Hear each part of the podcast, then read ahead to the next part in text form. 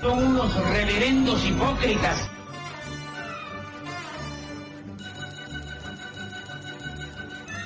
¿Por qué no suben a la tribuna a responderme si son tan hombrecitos? Tú te puedes reír, tú puedes decir lo que tú quieras, pero tú mientes.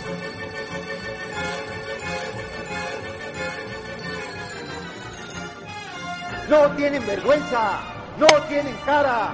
Cállate, chachalaca. Bienvenidos a Política Nacional. Disculpe si nuestras netas se le estrellan en la jeta. Y por favor, sea serio.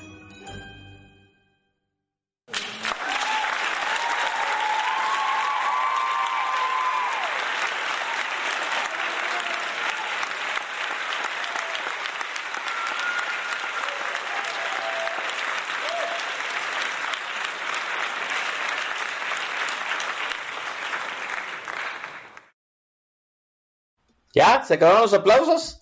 Ah, qué bueno. Hola a todos, soy Oscar Chavia dándole comienzo a este programa radiofónico por internet llamado Política Nacional. Gracias a la gente que amablemente se está congregando en el TAG de la estación. Ahí están los rudos, ya llegó el Jules Progress. Recuérdese que el buen Jules es el... él sabe dónde hay este, chelas aquí en Guadalajara. Sí, la chela se acabó desde hace 15 días. Dicen, dicen, ¿no? Que hay venta clandestina de cerveza. No, bueno, no clandestina de cerveza, ¿no? Que, que ciertos acaparadores tienen las últimas cervezas en la ciudad y las andan vendiendo como al triple del precio normal. Mm. Al triple del precio normal, sin chamascas, sin chamacas y sin espectáculo de por medio. ¿eh? Hay que decirlo como es, ¿no? Dice el Just que todavía tiene una bodega llena y en el mercado de bastos, ah, bueno, ahí está. No conste que le lo promocioné a ver si pasa un porcentaje de las ventas del día de hoy. Ya llegó Javier Santoyo, ahora, ahora sí, este chocó tranquilo, qué bueno. Gracias a la gente que amablemente se está conectando en el tag. Ya está el señor Antorolinius Corazón y el Guillermo Grinch, Billy Grinch. Bienvenidos sean todos ustedes. Oiga, estoy haciendo tiempo porque el invitado aún no llega. Sí, ya sabe usted qué sucede en estos días, ¿no? Uno pone la agenda y el, pi y el bicho dispone, la vida, entonces no sabemos qué pueda suceder. Déjeme, déjeme eh, cerrar el enlace y déjeme volverlo a resetear a ver si es eso, ¿verdad? Mientras déjeme decirle que pues, ya estamos en el... La gente que somos conscientes ya vamos para el día 60 de cuarentena. Sí, este... Yo, no me he cortado el pelo. Cosa curiosa, no soy fan del pelo corto, pero ahora sí, permítaseme decir que ya estoy hasta la madre del pelo largo. Hasta la madre como ustedes nos imaginen. Entonces, eh, en cuanto abra este desmadre, pues voy a ir a hacerme un corte de pelo. Eh, eh, qué, raro, ¿no? Ya dieron las instrucciones. Bueno, se dio un, un formato, ¿cómo, cómo llamarlo? ¿No? De desconfinamiento. El gobierno federal eh, puso los lineamientos para eh, salir de la cuarentena. eh, y lo puso por semáforos, ¿no? Yo debo decirlo, en mi opinión muy personal, me parece un documento sencillo, entendible y que, este, ¿cómo decirlo así? Vamos, cualquiera lo puede entender y al fin y al caso eso es lo, eso es lo que queremos, ¿no? Que cada persona entienda en qué momento se va a salir de la cuarentena. Este, pero creo que al del gobierno federal sí le, sí, sí, sí le faltó plantearse exactamente los números en qué momento iba a cambiar el semáforo, porque es por semáforos, ¿no? El municipio. Ahora, eso del que sea un semáforo municipal no me parece tan correcto. Total, el lunes ya los este, municipios que no han tenido infecciones y no son vecinales a focos de infección, este, van a, van a abrir actividades que en realidad yo, digo que jamás lo cerraron. Déjenme comentarle rápidamente aquí en, Jalisco, pues hay municipios que pues, no hicieron cuarentena, ¿no? Obviamente hay este establecimientos que definitivamente están cerrados. Los bares y las cantinas están cerrados en todos los pueblos, ¿sí? Pero, por ejemplo, en Acatlán de Juárez, que es una, ya es una ciudad, una ciudad pequeña, sí, eh, próxima a Guadalajara, son como 30, 40 minutos de Guadalajara, pues están abiertas las tiendas, las farmacias, están abiertas las peluquerías, ¿sí? las tiendas de ropa, sí están cerrados los bares, pero digamos que su cuarentena es muy, no es total, no es como es aquí en Guadalajara, ¿no? Entonces, hay ciertos municipios que van a abrir ya el lunes y a ver cómo nos va, ¿no? Eh, sí, dice mi hora Mike, pues que el mapa de los municipios está muy cabrón, es cierto, ¿no? Son doscientos y tantos municipios de los, que, pues que creo que son de los decenas, ¿no? ¿no? No sé cuántos municipios hay en México, Sí, pero son 300 eh, distritos electorales, digamos que debe que unos 600 municipios más o menos. Sí, este, pues van a abrir, les, llamaron municipios de la esperanza. ¡Oh! dice, dice Corazón que yo no estoy en un municipio de la esperanza. No, no, no estoy en un municipio de la esperanza. yo vivo en Zapopan. Zapopan es el segundo municipio más infectado de Jalisco. El primero es Guadalajara y dirán ustedes, pues no vivo en Guadalajara, pero pues Guadalajara, aviento una piedra y no cae en Guadalajara, pero si aviento un cañonazo, sí. Entonces digamos que somos vecinos. Si Guadalajara es el número uno, sigue Zapopan y luego el hermoso puerto de Vallarta, decía Rocío Durcal, ¿no? Esos son los tres municipios más, con más infectados aquí en Jalisco. Obviamente, más infectados es decir relativamente, ¿no? Porque en realidad la ciudad de Guadalajara, que es la más infectada, pues no ha pasado de 300 infecciones. No, hay, no hay, creo que lleva 200 y tantas, o apenas acaba de pasar las 200. Eh, el tío Alfaro, ya sabe usted, nos mandó a confinamiento en el, en el fin de semana largo de, eh, eh, gracias a don Benito Juárez. Este, y eso nos dio una ventaja de 10 días de confinamiento con respecto al resto de, al resto de estados que se esperaron hasta el momento en que el, el señor López Gatel les dijera ya métanse a sus casas. Y eso, miren, no sé si haya sido por efecto de esos 10 días de anticipación, pero nuestra curva pues no está tan peor que muchas de las curvas del país, ¿no? En proporción por 100 mil habitantes, Jalisco es el antepenúltimo, y nada más Colima y Durango, si mal no recuerdo la, última gráfica que vi, son, tienen mejor porcentaje, este, de, de mejor menor porcentaje de infección por 100 mil habitantes. Entonces yo digo que no nos ha ido mal, ¿no? Obviamente los, la gente en contra de Alfaro, pues, le pronosticó que tarde o temprano, pues, iba, los números iban a mostrar su negligencia y pues no, en realidad no ha mostrado negligencia. Ahora déjenme decirle, ¿no? Los números no los fabrica Alfaro, ¿no? Los números los hacemos los ciudadanos. Al fin y al cabo, el ciudadano es el que se queda en su casa, eh, cumple sus protocolos de, desinfección, ¿no? Y al menos ahí hemos mantenido la curva. La curva, la curva con respecto a la CDMX, pues se ve bien apaisada, pero pues no deja de haber infecciones si Jalisco, ni Colima, pues ni ningún estado de la República ha logrado todavía este, hacer de su curva una asíntota, ¿no? Para los que no conocen qué es una asíntota, pues es una curva que se, que se acerca eh, eh, infinitamente hacia una recta dada, ¿no? Y nosotros eso estamos pretendiendo, que, que nuestra curva sea asíntota a un número definido de, de, de, este, de infectados y de muertos, y yo creo que ningún estado lo ha logrado. Ni, Colima, ¿eh? Si usted ve la curva de Colima, pues sigue ascendente como la de todos los estados. Obviamente la curva de Colima sigue ascendente, pero pues él cuenta los infectados todavía con los dedos de la mano, ¿no? Con los dedos de, ambas manos. De Colima se infectan uno o dos este, ciudadanos por día. En Guadalajara se infectan de 10 a 15 más o menos.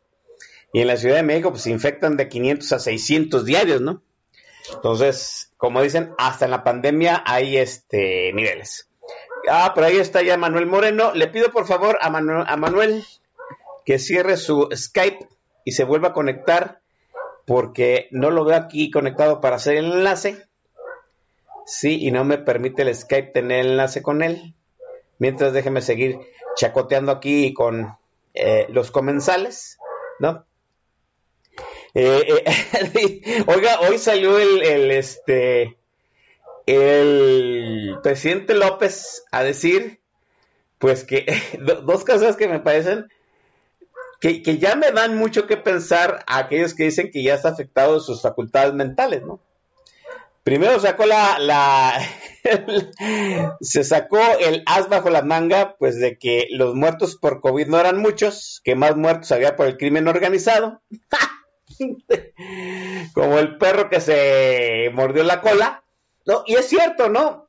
Yo ya lo comentaba en un tuit cuando apenas íbamos a entrar a estos desmanes de la cuarentena, pues que en realidad el mexicano siempre ha vivido, este, ¿cómo decirlo? A merced de alguna pandemia. La pobreza, eh, crimen organizado, eh, eh, los jaliscienses, el dengue, ¿no? Y ahora nos llegó el, coronavirus. Total, pues el, mexica- el mexicano tiene como seis o siete rifles apuntándole a su cuerpo. Y por rifles no vaya usted pensar que estoy hablando de miembros carnales, ¿no? De rifles, metafóricamente hablando. Este, y, yo no sé cómo sobrevivimos a estas circunstancias. ¿no? Nos, nos hemos acostumbrado, hay que decirlo, ¿sí? A ver un regadero de muertos. ¿sí? Eso es cierto. O sea, como, o sea, cada día se mueren cerca de 100 personas por este, sí, no, cerca de 200, 200 y tantas personas, este, por crimen organizado desde hace cuatro sexenios, ¿no?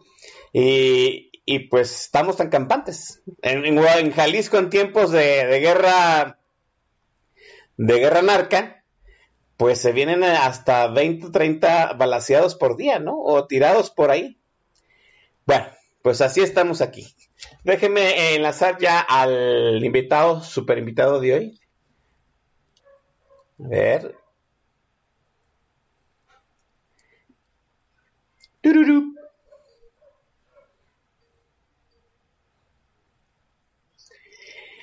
Manuel, estamos al aire. Ya, ya, ya puedes quitar tu radio de ese.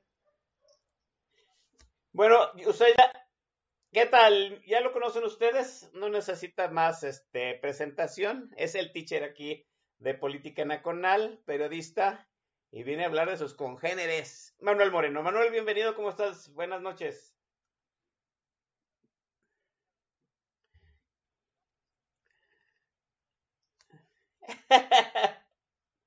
sí, así es. Mire, Manuel, o, o también sí. Manuel Manu- Moreno tiene un largo historial como periodista, tiene un largo historial como locutor, como asesor de medios, ¿no? Y hay que decirlo, ¿no? Cuando el, este, el actual gobierno de la Cuatro Transformación dio a conocer los nombres de las personas que iban a dirigir los medios oficiales, en este caso estamos hablando de Notimex, quién iba a dirigir el, este, la RTC, quién iba a dirigir el canal 11, el canal 22, la telesecundaria, ¿no? Invité a Manuel Moreno, pues para que nos dijera más o menos cómo iban a estar los perfiles, ¿no? De la gente que iba a dirigir los medios oficiales. Porque al fin y al cabo, déjenme decirlo, y es verdad, a, a lo largo de los años, de los sexenios, desde eh, Carlos Salinas de Gortari hacia acá, ¿no? Hubo un esfuerzo ciudadano, un esfuerzo de muchos activistas, un esfuerzo de la sociedad, ¿sí? Porque el Estado purgara los medios oficiales por los cuales se comunica con la población.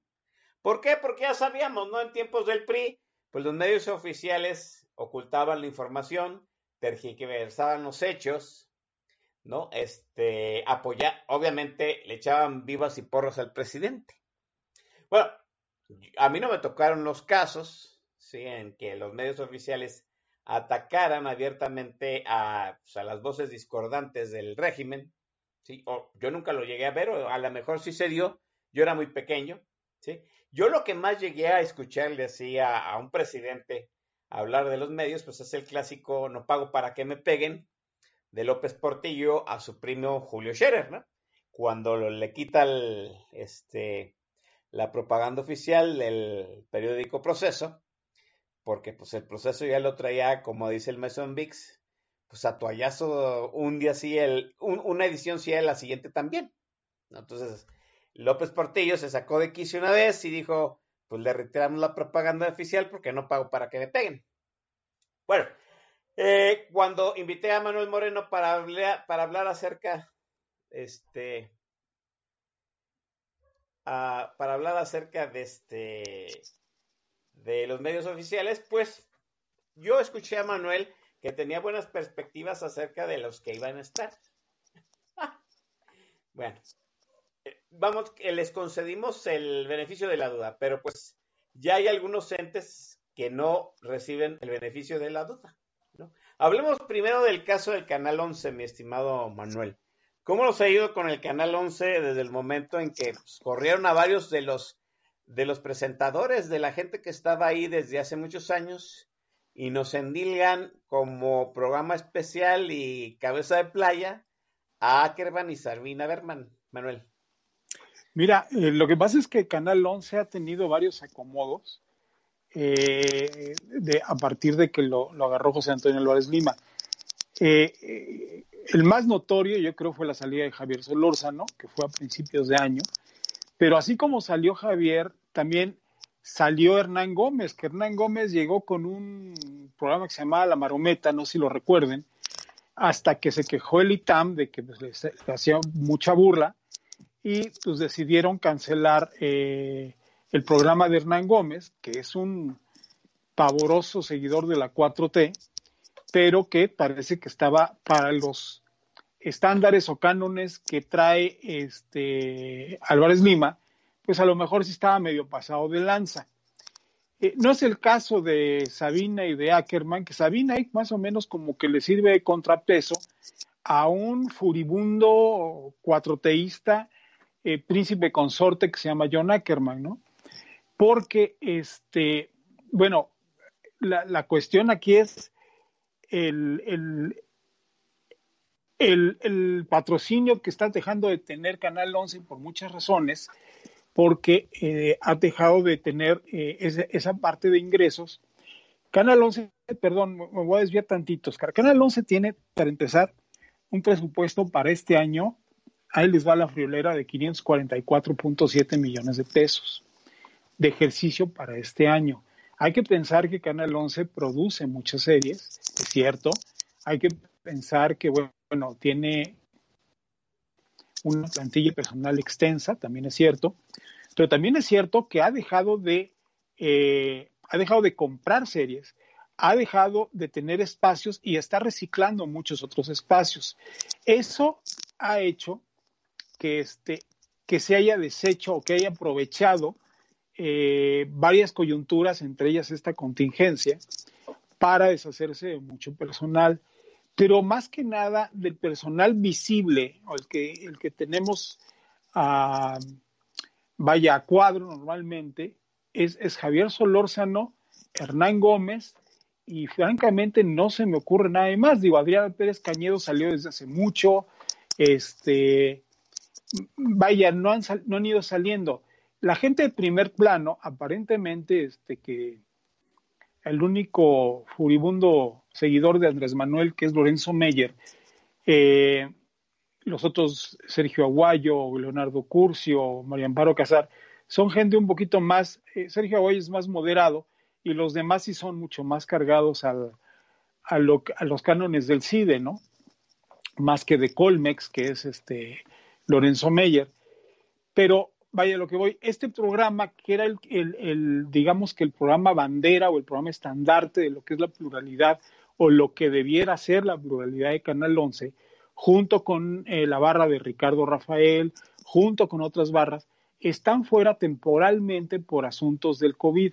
Es decir, no, no los han sacado definitivamente. Son caras que vamos a volver a ver una vez que acabe el periodo de contingencia, porque es eh, hasta ahora es lo que se ha dicho en Canal 11, lo que nos han dicho en Canal 11, que estos programas regresan.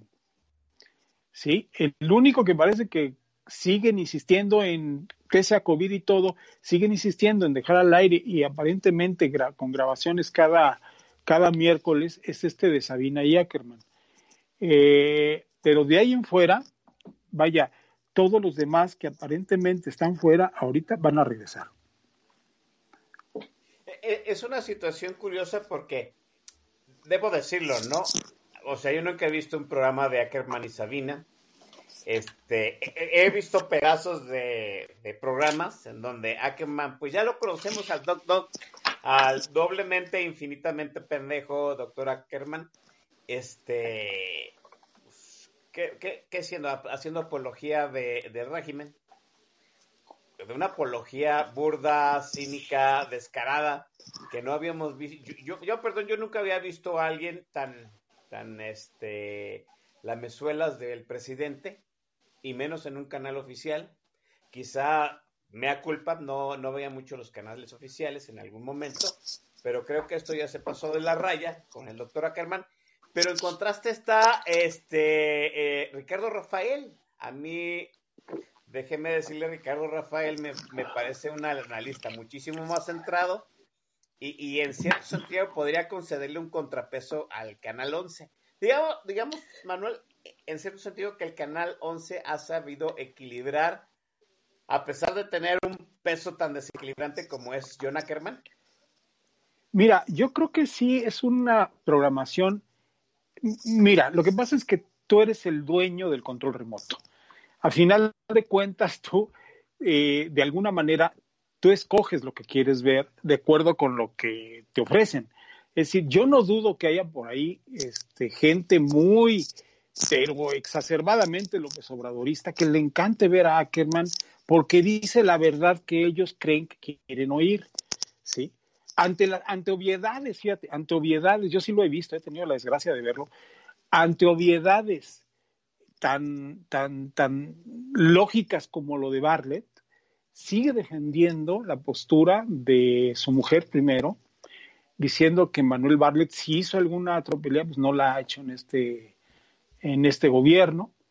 Eh, sigue, por ejemplo, eh, tuvo de invitado a Julio Astillero, a Julio Hernández eh, López ah, de, la jornada.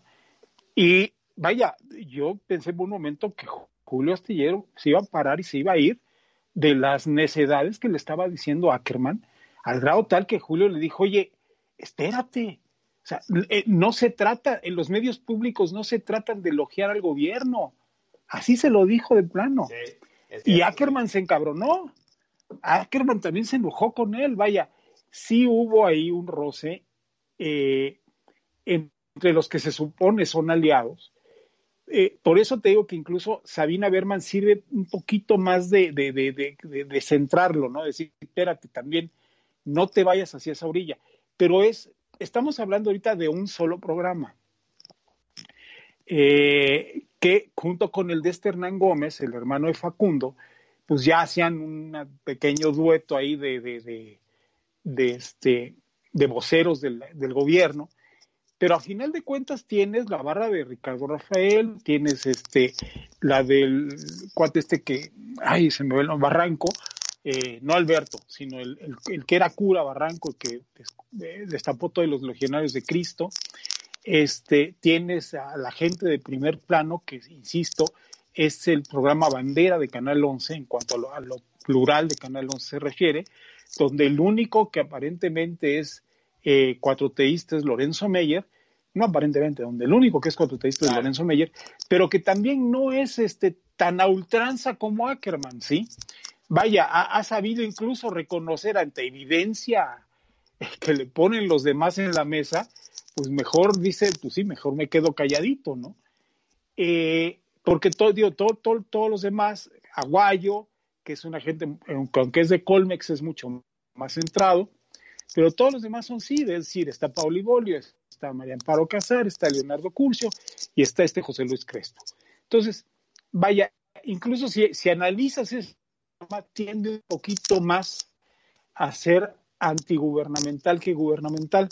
aunque evidentemente se cuidan mucho de eh, insultar al presidente, insultarlo en los términos en los que él cree que le insultan, ¿no? No, no, no, no de hacer lo que de repente hacemos aquí, decirle sus verdades, ¿no? sino, sino, de, sino de cuidarlo un poquito más en cuanto a la forma.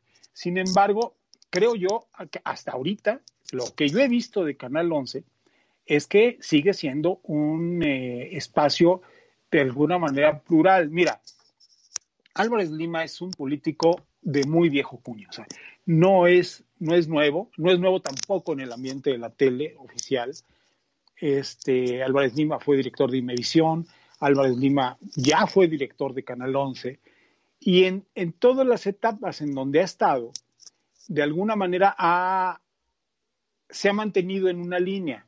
Es decir, él es trista de toda la vida, de repente dio el brinco a Morena, es porque dejó, como todos los de los que brincan, dejó de, dejó de tener puestos o chamba. Pero Zacuate, que fue gobernador de Tlaxcala por el PRI, ha sido diputado varias veces y senador varias veces por el PRI, fue embajador de Colombia porque lo designó Salinas de Gortari. Vaya, el tipo tiene un historial dentro del PRI bárbaro, ¿sí? Vaya, él, él empieza su carrera política dentro del PRI eh, desde las épocas de Luis Echeverría y la y empieza a alcanzar cierta fama con López Portillo y curiosamente quien le da el espaldarazo o quien lo apadrina para tener un buen primer puesto importante dentro del primero dentro del PRI y luego dentro del, del gobierno fue justamente la novia del presidente de, de, López Portillo, fue esta Rosa Luz Alegría. Bueno, una de las novias, por no hablar este, mucho de ellas. Entonces, imagínate desde dónde viene arrastrando este hombre el colmillo. No estamos hablando de un improvisado, como es el caso de Genaro Villamil, que Genaro, no obstante tener ya pues, cerca de cincuenta y pico de años, pues es un cuate que nunca ha manejado un medio de comunicación, siempre ha estado escribiendo sobre medios de comunicación, eh, específicamente en contra de Televisa, pero de ahí en fuera no es un cuate que haya estado, nunca vaya, ni siquiera sentado en una oficina manejando un presupuesto eh, dentro de un medio de comunicación. Ah, ah, hay, hay, hay una situación que me parece interesante y nos da pauta para luego hablar del siguiente coco de, de, de los medios de, oficiales, ¿no? A mí, a mí me parece que bueno que estás diciendo que Canal 11 es un medio que ha sabido, digamos, que balancear las, las voces, las firmas que ahí, que ahí convergen. Pero híjole, o sea, debo decirlo, ¿no? Eh, mucha gente ha oído de Canal 11 a pesar, de, como tú dices, de, esta, de este balance que tiene, porque Ackerman es una voz estridente, ¿no? debo decirlo así fácilmente, ¿no? O sea, hemos ahí oído hablar de Canal 11 a través de Ackerman, de Hernán Gómez, de Van Pipe, ¿no? El, de hecho, el programa de la Maroma Estelar lo tenían Hernán Gómez con Van Pipe, se pelearon, ¿no? Y, se pelearon, se unfollowaron y ahora, pues, este, Van Pipe le tira mucho al observador, a pesar de que está, este, bloqueando a medio Twitter, ¿no? Este, pero sí, debo decirlo, ¿no? En algún momento eh, me acuerdo de mi queridísima carnalisha Mala Calaña, Tania Valladares. Ella en algún momento, en una conversación, me, decía que la estrategia de, este, de Federico Arriola en su momento era pues, este, ser ese gran tambor estridente para, que le, llamar la atención. Y a mí me parece que a Ackerman se le da un espacio, tiene una voz muy estridente y desafortunadamente a, desempareja lo que, eh, vamos, lo que escuchamos de Canal 11, ¿no? Eh, creo que al Canal 11 le hace falta vender muchísimo mejor su programación para contrastar la estridente voz de John Ackerman. ¿Qué opinas, Manuel? Sí, estoy totalmente de acuerdo contigo. Mira, lo que pasa es que entre el sector de Twitter, sobre todo de redes sociales, y el sector de medios, que, que, a los que no nos gusta eh, eh, ni el discurso de López Obrador, ni lo que trae, ni su gobierno, ni mucho menos, le estamos poniendo más atención a las cosas malas que suceden en un canal de televisión, como es este estudiantismo que bien señalas, que además es eh, aparte de estridente, es abiertamente gobernista. Es decir, no estamos hablando de un cuate como Lorenzo Meyer, que argumenta que de alguna manera se le nota a lo gobernista si tú quieres, pero lo argumenta, vaya, tiene, lo articula. Ackerman no. Ackerman, eh, todo es sí, sí, sí, López Obrador, bravo. El día que sacó las estampitas, López Obrador, bueno, Ackerman eh, se arrodillaba ante la Virgen, ¿no? Para, para decir que, era, que había sido un gesto de un hombre que realmente está eh, con el y con el pueblo, ¿no? Vaya, ese tipo de cosas y de desplantes, pues uno que ve televisión o que trata de ver una televisión plural, pues sí lo ve mal, y lo ve mal desde el punto de vista que dices uno, bueno, ¿qué necesidad tengo yo de ver este pendejo? Perdón, y agarras el control de moto y le cambias. Sí, ¿sí? Pero, bueno, por otro lado tienes, como tú lo señalaste, a un Ricardo Rafael, tienes, insisto, en primer plano, que es un extraordinario programa, tienes el programa de, de, Barranco en las noches, terminando primer plano, luego tienes el programa donde sale Macario Esquetino, en, en, este que se llama Poder y Dinero. Este, vaya, tienes esa variedad que de alguna manera, que ahorita bueno, está suspendida por el asunto del COVID, pero tienes esa variedad que de alguna manera sí te da un canal público, entendido como un canal público de televisión que no tiene que ser del, gobierno, sí del Estado, pero no del gobierno, en donde el único que rompe es Ackerman, porque ni siquiera Sabina Berman. El único que realmente rompe era, bueno, antes eran este, el hermano de Facundo y, este hombre, y ahora solo queda este hombre. Entonces, yo no sé qué cartas va a tomar este hombre en el asunto, o a lo mejor hay la presión de haberle dicho, oye, José Antonio, ¿sabes qué? Tienes que contratar a Ackerman porque no me lo quito de encima. Entonces, dale algo, o sea, dale un hueso, cabrón. Entonces, le aventaron ese hueso y pues, se lo encargaron seguramente a Álvarez Lima. Bueno, pues, pues eso ha dañado el Canal 11, debo decirlo, ¿no? Aunque todos sabemos que el, Canal 11 no busca ser un negocio, ¿no? Aquí me están corrigiendo la nota, ¿sí? Eh, no era Van Pipe el que acompañaba a Hernán, este, si no era Carlos Vallarta. Oh, sorry. De, de, hecho, yo los confundía siempre, ¿no? Los dos, al fin y al cabo, los dos son cómicos. Este... Sí, Carlos Vallarta salió porque dije, él, declaró, salió antes de lo otro, declaró que él, por censura del, mismo Hernán Gómez. Exacto, sí. Entonces, realmente, ¿qué, qué, habrá dicho? O, qué, qué, habrá dicho o qué habrá querido decir. Yo, yo lo comentaba, yo lo comentaba en un hilo, ¿no? O sea, estamos viviendo un sexenio muy cabrón de censura y autocensura, ¿no? Imagínense cómo estará la, la censura y autocensura en los medios no oficiales, ¿no? ¿Cómo estarán los medios que sí son oficiales? ¿no? Simple y llanamente, y yo lo comentaba acá, a lo mejor con un ejemplo muy, muy burdo, pero a mí se me hace muy elocuente, pues el hecho de que sea tan este, parodiable el presidente y parodiable López Gatel, y nadie se haya hecho, se, haya aventurado a hacer una parodia de ambos. A mí eso, a mí simple eh, eso me dice que hay autocensura en los medios no oficiales y pues cómo están, andarán las cosas en los medios que sí pagamos todos, ¿no? Ahora, tú comentabas... Mira, los tienen, los tienen, perdón Oscar, los tienen agarrados de los presupuestos de publicidad. Sí, no, definitivamente, ¿no?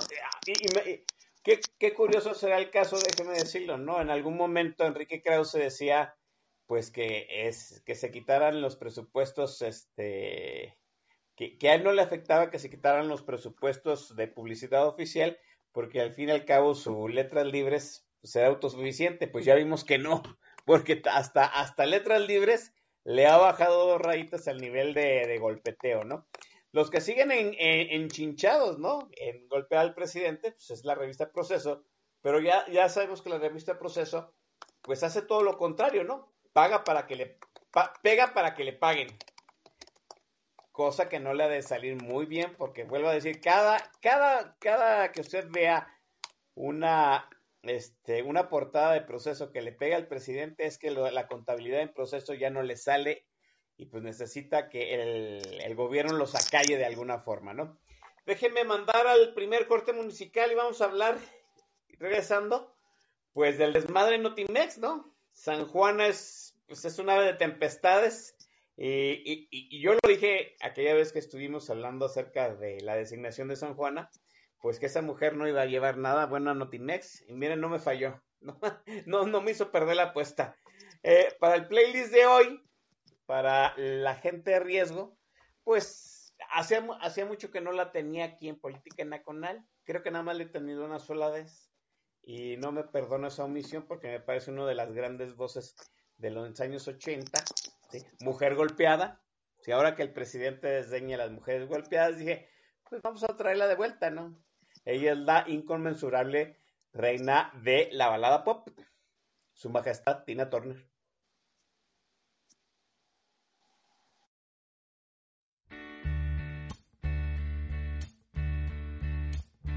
You know, every now and then, I think you might like to hear something from us. Nice, easy. There's just one thing. You see, we never, ever do nothing. Nice, easy. Day. We always do it nice and rough.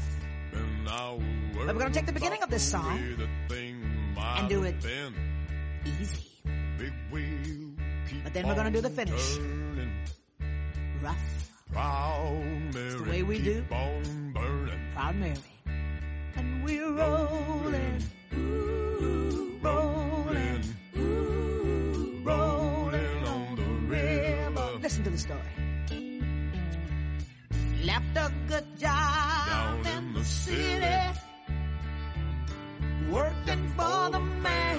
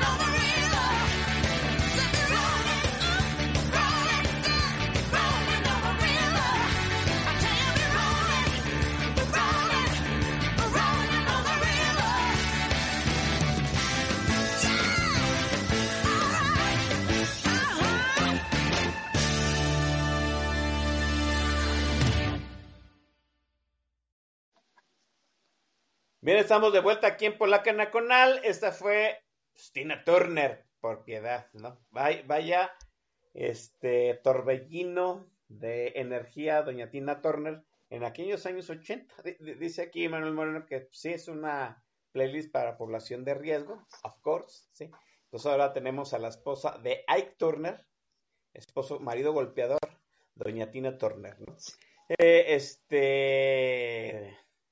Hablemos de eh, Notimex. Oiga, qué desmadre trae Notimex.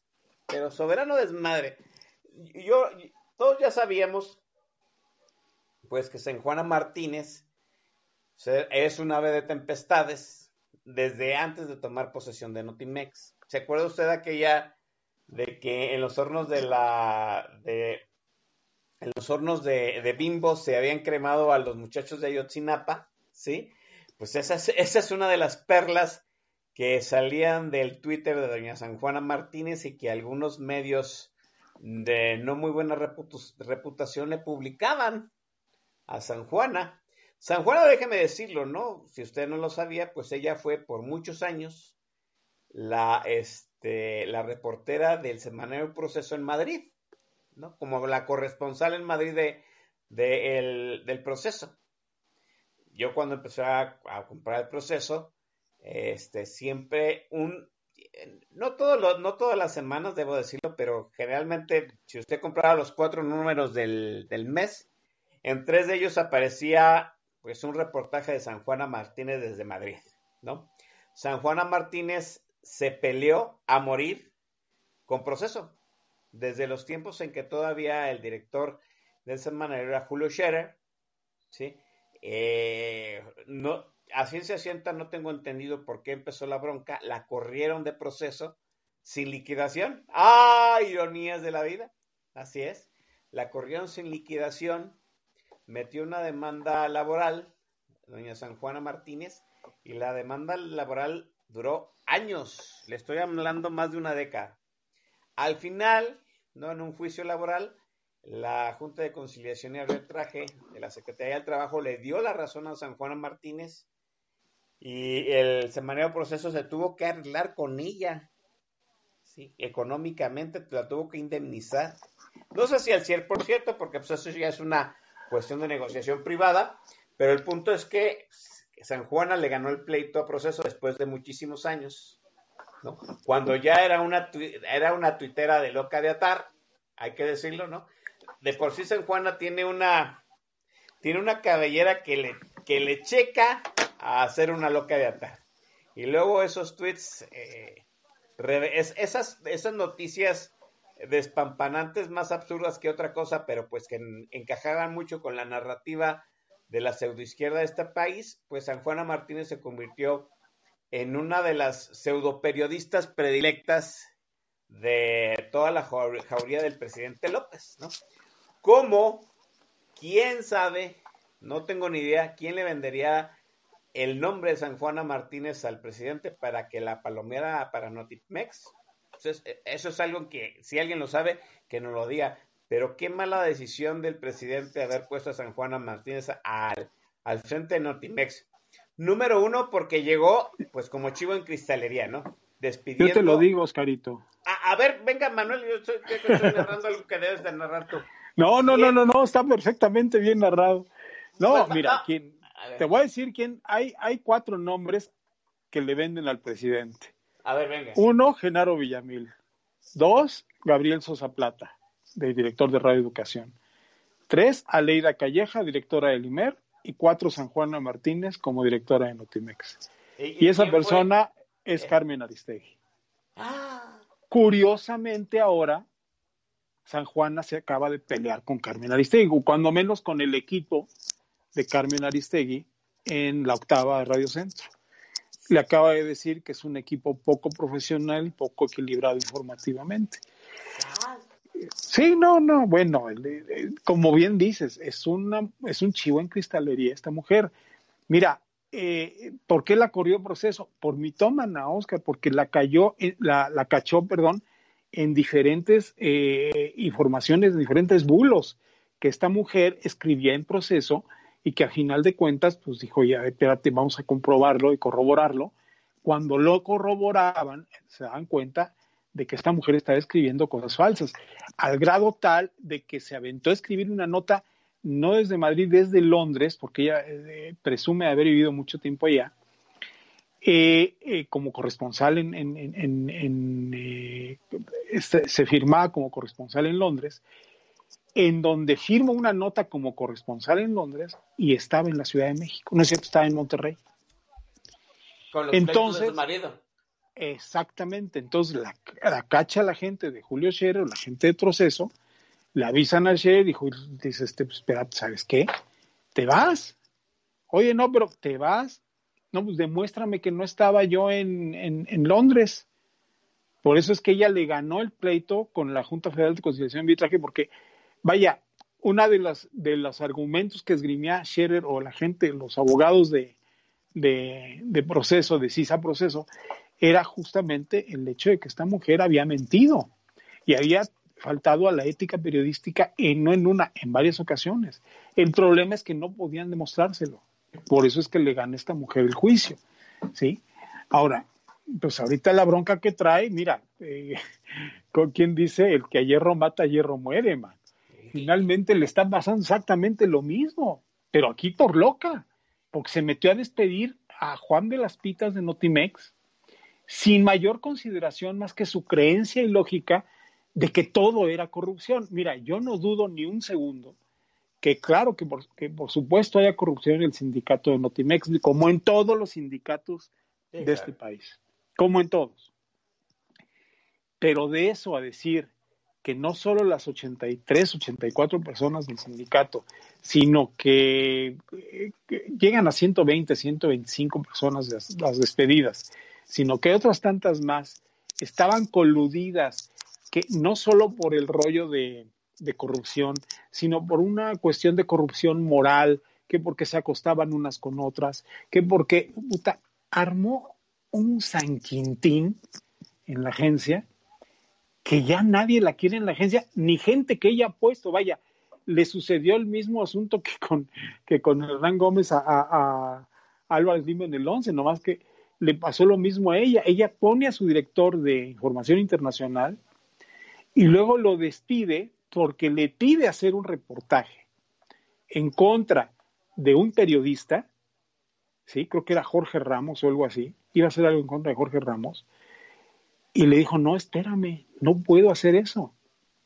Por eso lo corrió. Entonces, vaya, hay una serie de cosas que esa mujer empieza a hacer y los empieza a acosar en redes sociales, exhibir fotos de sus familias. Vaya, los empieza a volver verdaderamente locos. man.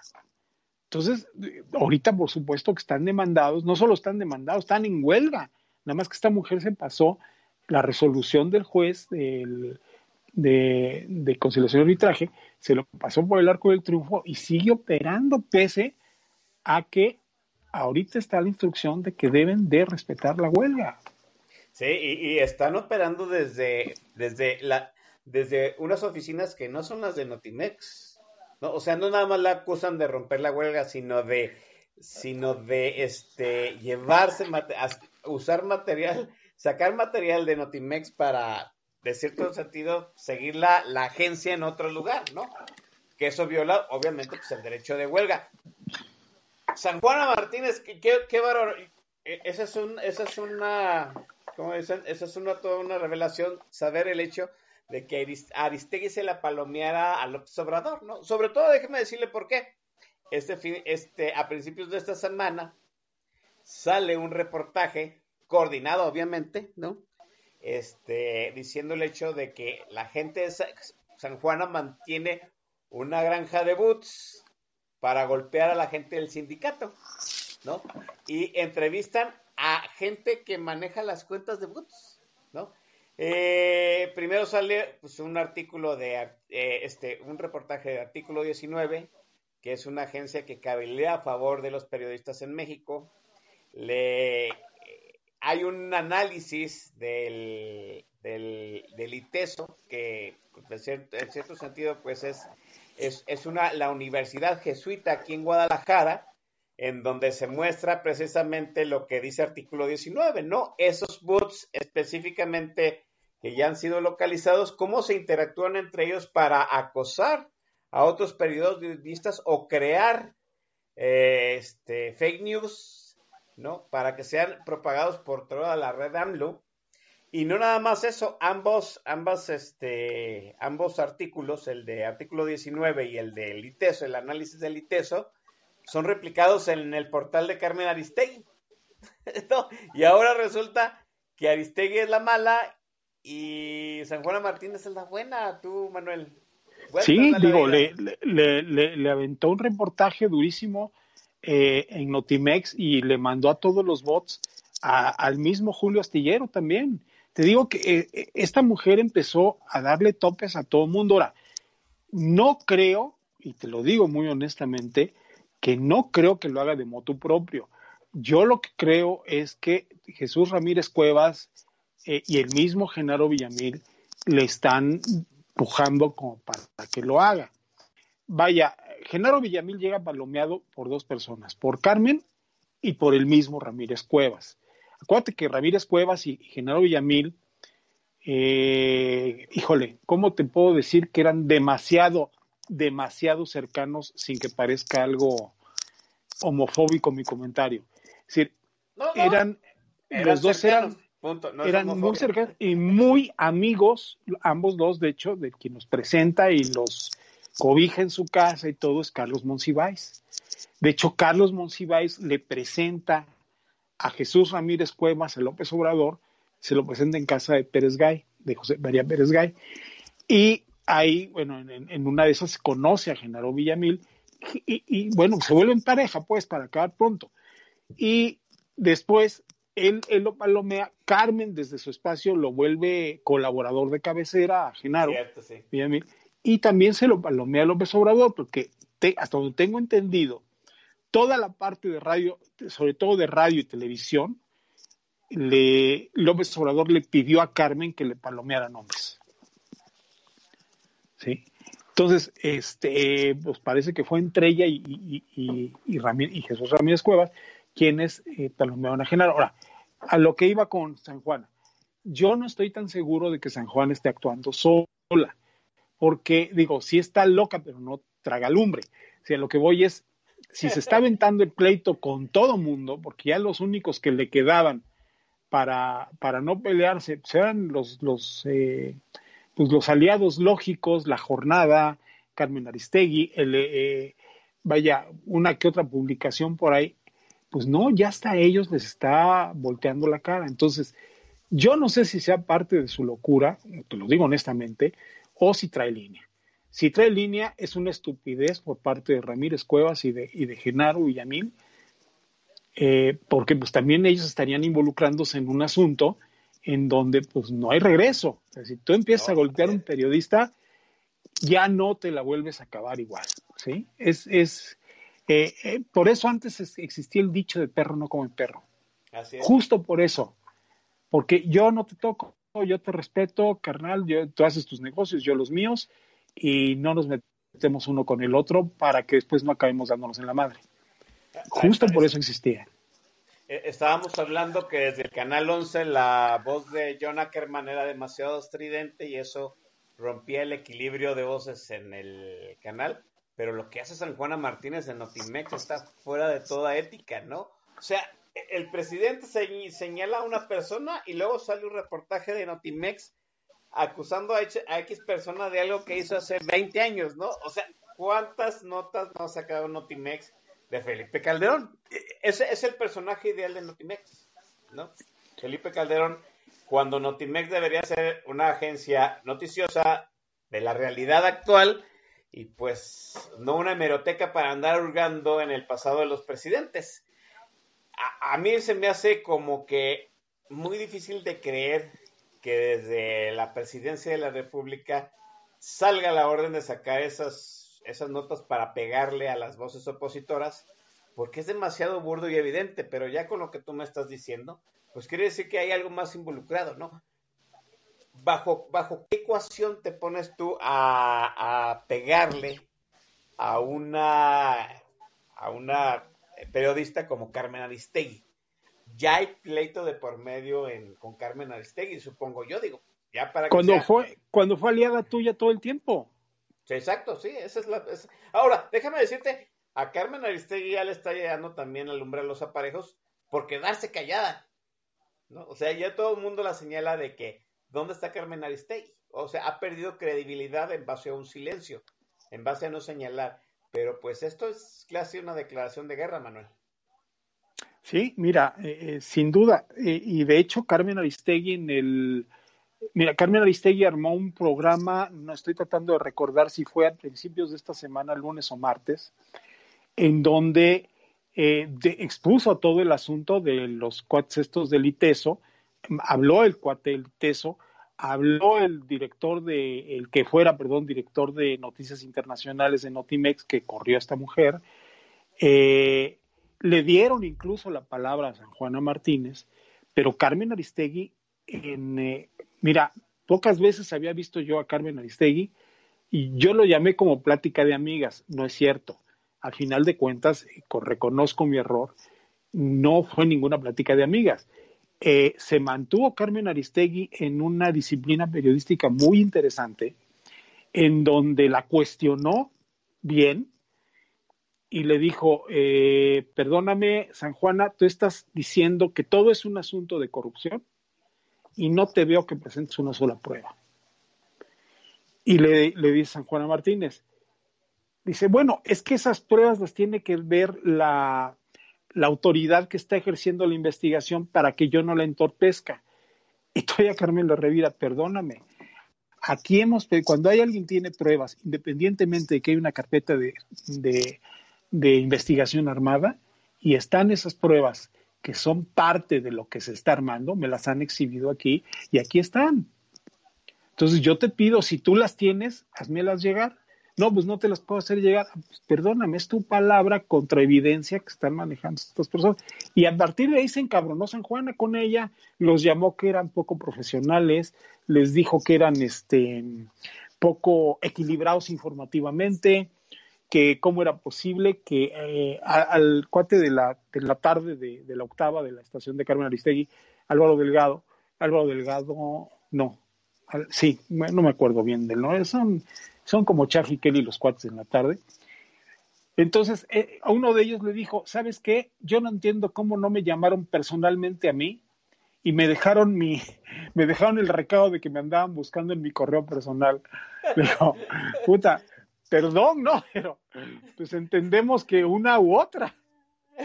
Y este, pero fíjate, eh, eh, cosas tan, tan torpes como ese tipo de manejo de una mujer que se ve que ya está realmente desesperada Sí. sobre todo el asunto que está teniendo que con, con el que lidiar cuando no tiene maldita experiencia la cosa en ningún sentido de administración de medios.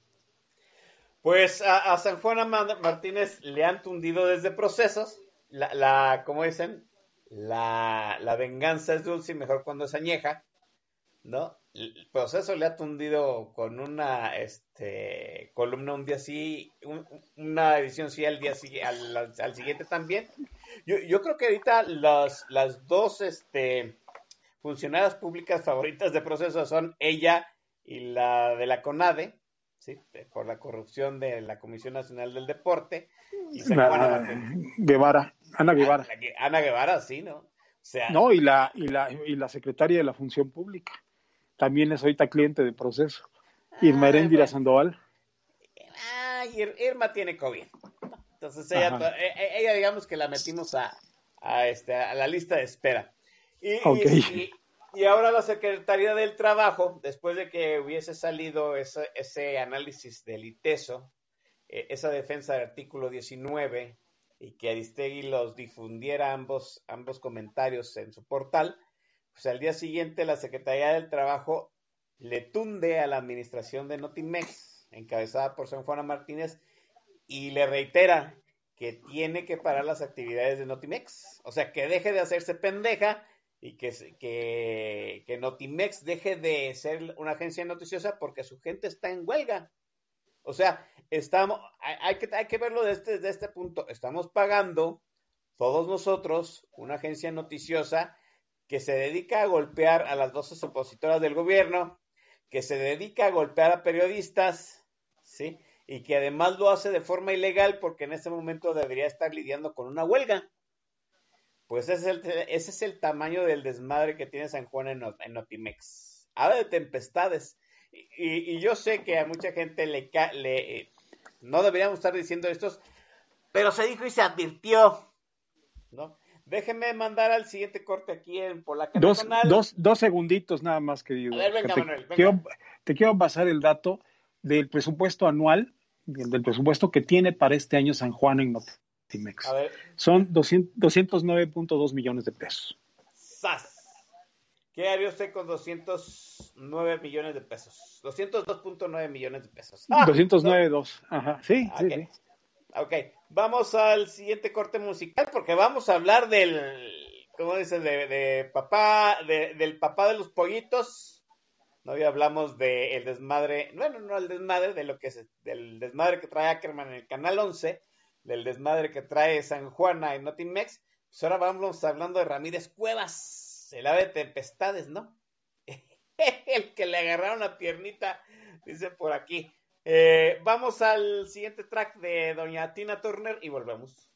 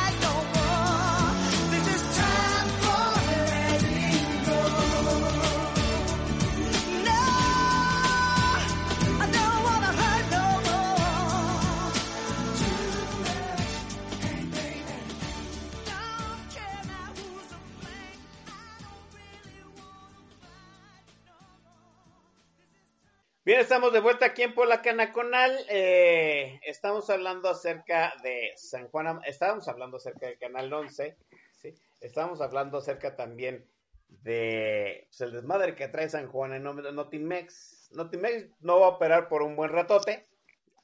No sé qué sea peor, ¿no?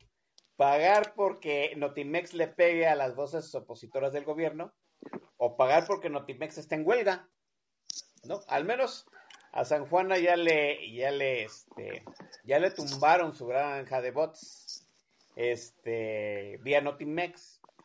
Los bots de San Juana, digamos que hacían menos daño porque, pues, nada más eran cuentas para golpear la, a los disidentes y al, a los dirigentes del sindicato de Notimex.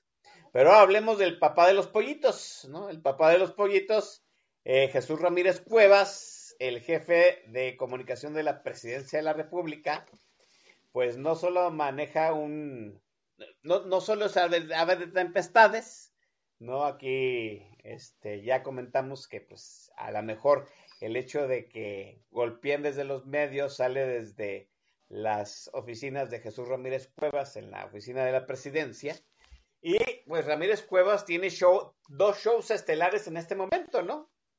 La Mañanera y la novela de las siete. Ya han extendido el, el hecho de que desde la presidencia de la República se haga este, propaganda oficial, eh, aumentando a la novela de las siete, pues otras dos tandas de, a ver si mal no tengo entendido, una es de créditos y otra del Seguro Social. Yo no las veo, debo decirle. Es más, ya no veo ni, no escucho la mañanera ni veo la telenovela de las siete. La mañanera se ha convertido, creo, y, eso es algo que anticipamos y Manuel estuvo aquí en algún momento hablando de ello, que se iba a convertir en lugar de favorecer al presidente pues, en autodestruirlo, ¿no? Y, y los comentarios que cada día da el presidente, pues, ¿qué le digo, no? Hoy habló acerca de que, este, número uno, de que el crimen organizado mataba más mexicanos que la pandemia y también dijo que todo que había capacidad suficiente en los panteones para para este para atender a las víctimas víctimas de COVID. O sea, ya no estamos hablando de que hay capacidad hospitalaria suficiente, sino hay capacidad de cementerios para dónde enterrarlos. Yo creo que como sospechábamos en algún momento, mi estimado Manuel, pues la mañanera ya se ha convertido en un lastre para el presidente, ¿no? Yo ya escucho, yo ya leo voces a favor de López Obrador, o sea, eh, gente que está a favor de su gobierno, que le pide que se detenga, pues esos, esos delirios y esas dilates vocales que tiene en la mañanera. Ramírez Cuevas ya no sabe controlar el show de la mañanera. Ya le encontramos la medida. Yo debo decir lo que dije. Le, le vamos a encontrar la medida a la mañanera y va a dejar de ser una novedad. López Obrador perdió la narrativa nacional y la mañanera ya obra en su contra. Manuel, ¿cómo ves? Mira, eh, coincido totalmente contigo en, varios aspectos. El primero de ellos es que el modelo se agotó muy rápido. Es quiso, re, quiso reeditar lo que hacía en el gobierno de la Ciudad de México, del, del Distrito Federal entonces, eh, para ganarle la agenda a Vicente Fox. El problema es que estaba supeditado a la agenda nacional que seguía manejando Vicente Fox. Ahorita él es el único que está manejando agenda y ese modelo pues ya se agotó y se agotó por varias razones. La primera de ellas es porque en vez de enfocarse en las cosas importantes, eh, López Obrador lo que intentó desde el principio es tratar de darnos sermones de moral, de historia, eh, convencernos de su visión de las cosas, convencernos de, de, que los grandes enemigos eran el conservadurismo y los neoliberales, eh, y sobre eso ha gastado prácticamente todo su discurso. Tan es así que la palabra neoliberal y la palabra conservador, dejémoslas de fifí y todo el asunto, pero esas dos las ocupa cuando menos una vez cada día. Y ya estamos hablando de año y medio prácticamente, pues ya prácticamente de, de, de gobierno, de, de- de este hombre y sigue insistiendo en los mismos temas. Otra cuestión que le falló, y ahí le falló rotundamente Ramírez Cuevas, fue el repetir constantemente a los mismos reporteros en las dos primeras filas de la mañanera. Entre Lor Molécula, Isabel Arvide, la de corredores kenianos, que no me acuerdo ahorita su nombre, y vaya, eran nueve o diez en total, los de siempre, los que él, eh, Ramírez Cuevas, les daba derecho de sentarse hasta adelante porque sabía que eran los que le iban a preguntar cosas bonitas y a modo a- a- al presidente de la República. Ese modelo ya se descubrió, ese teatrito se cayó creo que a los tres meses. Entonces, a partir de los tres meses, eh, estos cuates han sufrido una de burlas, eh, junto con Ramírez Cuevas, que no se imaginaban que iba a suceder. Punto, punto siguiente, otro modelo que ya fracasó porque ya se descubrió también casi desde, desde los primeros meses fue el asunto de las granjas de bots que tiene contratadas, de bots que tiene contratadas Ramírez Cuevas. Es decir, el tipo sabe perfectamente bien que toda la red AMLO, que todo ese tipo de, de, de, de, de, de- de redes que ha construido de, bots a favor de López Obrador y para golpear a los que, a los que han estado eh, de críticos de él, ya están eh, pues develadas, ya están descubiertas. Es decir, ya no tiene nada que ofrecer. Cuando, cuando un presidente en su discurso ya no tiene nada nuevo que ofrecer, es que comunicacionalmente ha fracasado.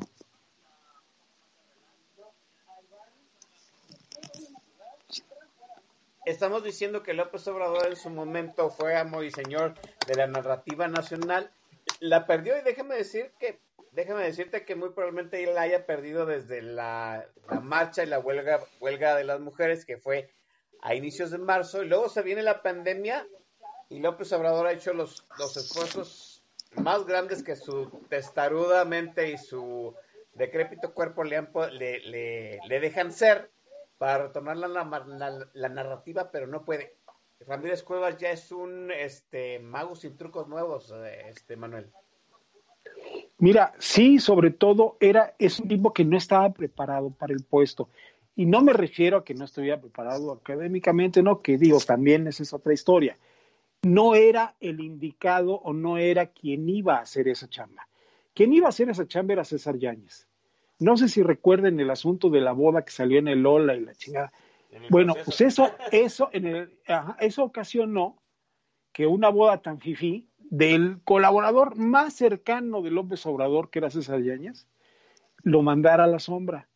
Y el que iba y el que resurgió en su lugar, el que tomó el lugar que iba a ser de César Yáñez, que iba a ser el que estuviera lidiando, a lo mejor, si no este modelo, otro probablemente más inteligente, el que sale en lugar de César Yáñez a cubrirlo pues es, es, es Ramírez Cuevas, que fungió como secretario técnico del gobierno legítimo Andrés Manuel en 2006 cuando pierde la elección y hace su berrinche en el Zócalo. Eh, luego, eh, en 2012, creo que lo nombran director de comunicación de Morena y funda el periódico, la revista esta, Regeneración. Este, vaya, él estaba más en el rollo del partido que con el presidente de la República. Quien estaba con el presidente, pegado al presidente todo el tiempo, durante toda la campaña, fue César Yáñez. Esa indiscreción en la revista Hola, cuando publican su boda, que luego reproduce el proceso, tienes razón, Oscar, este, es la que le cuesta a César Yáñez el puesto de vocero de la presidencia. Entonces, quien toma, sin estar preparado, porque no conoce tan, tan eh, íntimamente a López Obrador como César Yáñez, eh, y toma este asunto, pues es, es, es este eh, Ramírez Cuevas. Entonces, a Ramírez Cuevas, a final de cuentas, a quien le empieza a tomar parecer para varias cosas, pero el parecer que pide López Obrador es, oye, voy a hacer esto, ¿estás de acuerdo? Pues sí, ¿qué hago? ¿Qué digo? Ni modo decirle que no, pues ya vi cómo le va a todos los demás. Entonces, lo que hace López Obrador es lo, lo que planea hacer López Obrador es lo que hace porque no hay una voz que le diga, ni en materia de comunicación, ni en materia de ningún tipo, llámate económica, política, social, la que quieras, no hay una voz a la que le haga caso más que su voz interior. Ah, Entonces- y- y- ajá, adelante, man. No, no, no, no, no. no eh, y, y rápidamente entonces, el, el- el otro gran fracaso que tiene eh, eh, la mañanera es justamente el desgaste que tiene en redes sociales. O sea, cuando él, ¿se acuerdan que, que él llamó benditas redes sociales casi poquito después de terminar la campaña y que él toma la, eh, perdón, después de la elección y él eh, se asume como presidente electo, saca el discurso de benditas redes sociales porque quien le orquestaba todas las redes sociales, además de, de César Yáñez en lo estratégico, era Pigmenio Ibarra en lo, en lo operativo. Ahora se lo opera a otra persona, no sé la verdad quién sea, ya no es Epigmenio.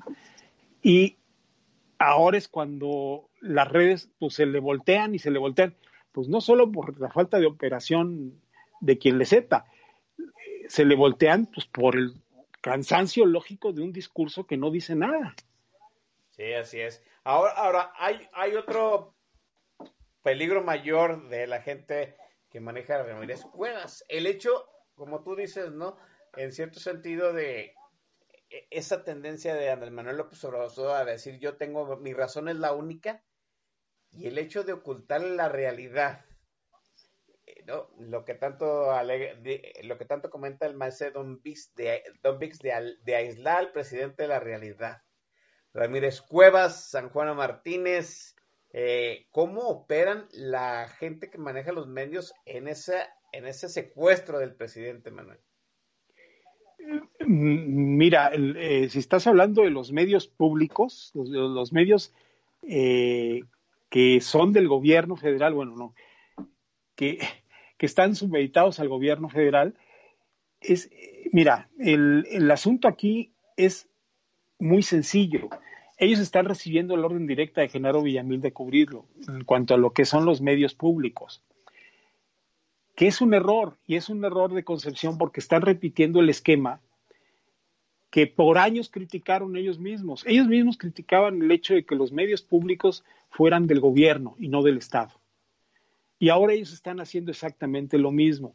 Al ser tan gobiernistas, con sus medios de comunicación, los están alejando de lo que es verdaderamente el sentido y filosóficamente de un medio público de, de radiodifusión. Eso es en cuanto a los medios públicos, pero en cuanto a los demás medios, la gente, eh, los jefes de información, los, vaya, los directores incluso de los periódicos, ya he oído a varios, ya están mandando a la mañanera, no te voy a decir, porque no quiero ser peyorativo, a los reporteros menos calificados, pero están mandando a la mañanera a los reporteros, pues que saben que de alguna manera, si preguntan, no pasa nada. ¿Sí? Para que no la agarren en contra de ellos. Porque al principio, cuando empezaron a querer mandar, pues a quien cubría la fuente de presidencia, que bueno, híjole, cuando tú hablabas de la fuente de presidencia, es puta madre, está de Televisa viene Joaquín, de, de este, de tal lado, de, de, Radio Mil llegaba este profesor, este, el- el padrino de los alas, vaya, llegaba gente interesante, ponle que tú no tuviera tantísimo oficio periodístico, pero bueno, tenías a Adrián Ojeda de, Radio Fórmula o de Radio Chapultepec, mm, tenías eh, eh, muchísima gente, Ana Cristina Peláez de Televisa, este, vaya, gente que pesaba. O sea, era una fuente de presidencia. Todo el mundo quería estar en la fuente de presidencia porque era estar en la élite de los periodistas. Ahorita tú preguntas, oye, ¿quieres estar en la fuente de presidencia? Te lo juro, querido Oscar, que te dicen, no, man, mándame a finanzas, mándame a financieras, mándame a las cámaras, no me mandes a presidencia. Lo cual ya te está dando de ver, o te está dejando ver, cuánto ha caído en, la reputación incluso del propio periodista el formar parte del pinche circo que son las mañaneras. Pues ahí está. Déjeme mandar al último corte musical aquí en Polaca Nacional y retornamos para despedir esta emisión donde ha estado estupendo Manuel, Man- Manuel Moreno.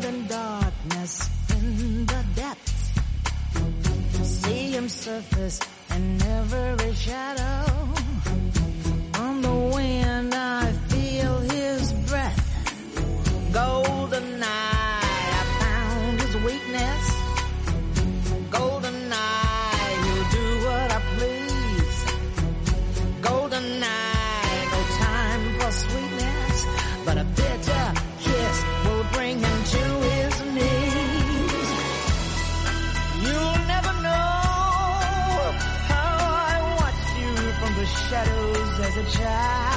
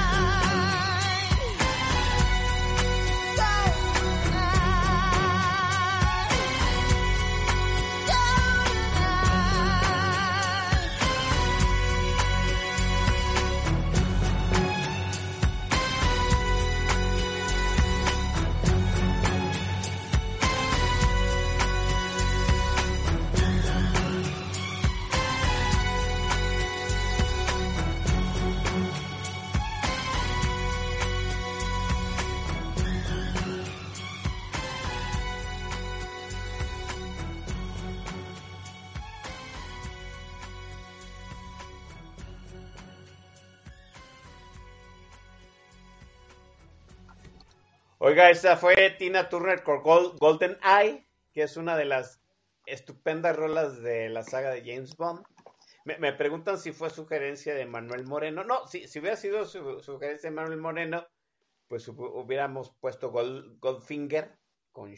Shirley- Shirley Bassey, porque el maestro Manuel Moreno es más, es más clásico, ¿no? Por ahí, eh, en algún momento en mi timeline, en algún momento va a salir este el quién es quién de las de los temas de James Bond no vamos a hacer un, un, un tipo de descarte como en su momento descartamos cuál era el peor presidente de Latinoamérica y ganó eh, pues nuestra cabecita de algodón no en una de, de esos de esas de esas este situaciones virales que se suceden en las redes las redes sociales. Oiga, hablando de redes sociales, me están reclamando aquí el pase de lista, lo voy a dar en chinga, perdónenme ustedes.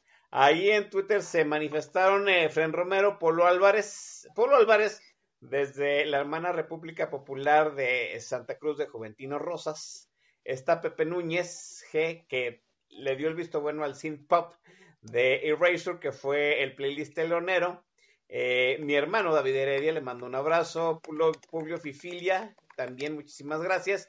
Y aquí en el tag de la estación, los rudos del tag, está el maestro Coronel Chorizo, Miura Mike, está Jules Guitar, Javier Santoyo, el señor Corazcón, Er González, este, estuvo también un ratito mi estimado hermano Javo Chávez, está el Master El Shah, por supuesto. El Master El Shah preguntó si iba a haber eh, programa media tarde, le dijimos que sí, aquí está presente. No, eh, y muy temprano, ah, déjenme se me de la gente que se manifiesta tempranísimo.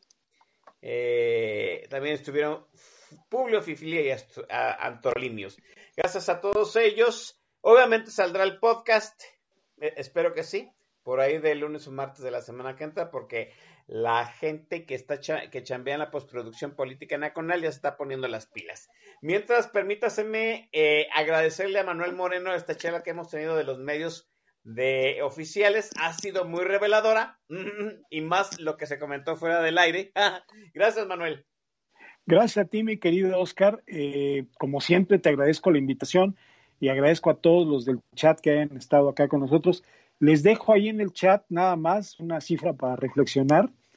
El presupuesto que tienen para 2020 los medios del Estado, salvo los de la UNAM, 2.316 millones de pesos para que duerman tranquilos.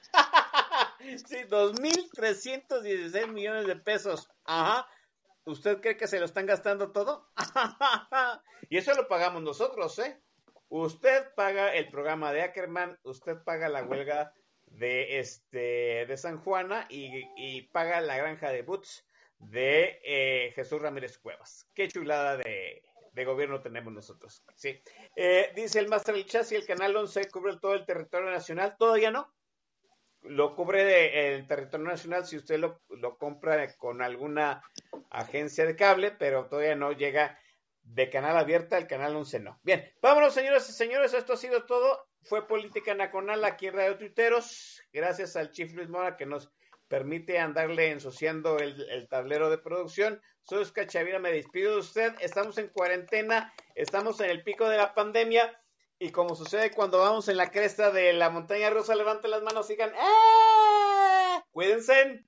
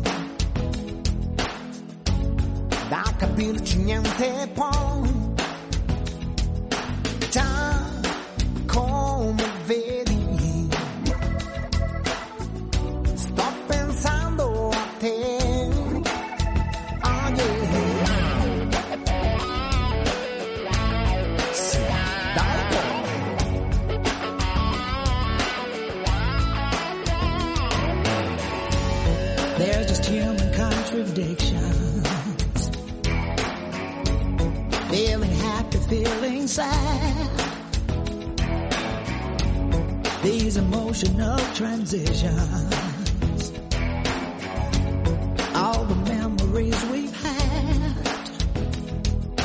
Yes, you know it's true. That I just can't stop thinking of you. No, I just can't pretend all the time that we spent could die.